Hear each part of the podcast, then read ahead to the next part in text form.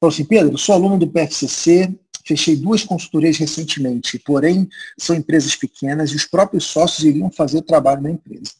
No início, tudo perfeito, porém, passado um tempo, eles perceberam que não conseguem entregar o que é solicitado na consultoria. Na verdade, estão sobrecarregados. Acho que esperavam que eu faria mágica sozinha. É assim é.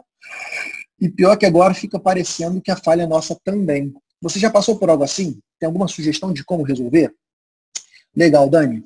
Isso é uma situação muito comum quando a gente fala em consultorias.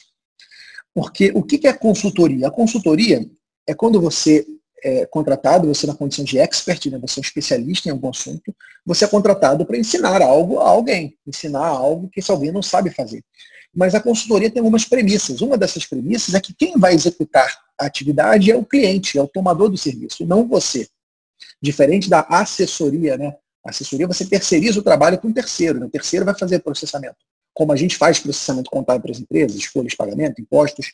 Na consultoria, não. Você ensina o caminho das pedras, mas quem executa o trabalho é ele. E aí você tem um desafio adicional, porque às vezes a tua metodologia está certa, o jeito de resolver o problema, a receita do bolo que você tem, ela funciona.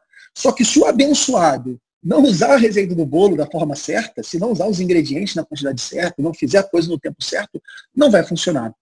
E é aí que reside o grande desafio né, da consultoria, e por isso que muitas consultorias não dão certo. É muito importante quando vocês fizerem uma consultoria, e quando a gente fala de consultoria, qualquer tipo de consultoria, consultoria financeira, de implantar o controle financeiro, consultoria de estratégia, consultoria de marketing, consultoria de processos, qualquer consultoria. Vocês precisam aprender ou se policiar para evidenciar as coisas, para registrar o que está acontecendo, especialmente os deveres de casa. Combinou alguma coisa com o cliente, meu amigo, minha amiga? Registra aquilo. Cara, manda um e-mail. É, é uma excelente prática para sua empresa. Depois de toda a conversa com o cliente, se você prestou alguma orientação para ele, ou se ele se comprometeu a fazer alguma coisa, manda um e-mail para ele dizendo, prezado cliente, foi um prazer estar com você, fiquei muito feliz em encontrá-lo. Ficou combinado que você vai fazer isso, fico aguardando o retorno. Porque quando você manda esse documento para ele, esse e-mail, você está notificando ele, você está juridicamente falando, constituindo ele em mora. Constituindo ele em mora. Você está colocando ele em atraso com você. E depois, se der algum problema, a culpa não é sua. Porque você tem uma evidência de que aquilo foi pedido. Ah, Pedro, mas se ele não concordar, ele responde o e-mail. Se não responder o e-mail, está lá no Código Civil, artigo 111. O silêncio é, pressupõe a função entre as partes. Se o cara ficou calado, é porque o cara concordou. Então, se tu mandou um e-mail e ele não respondeu, ele concordou. Então, a dica de ouro para consultorias, documente aquilo que você combina com o cliente.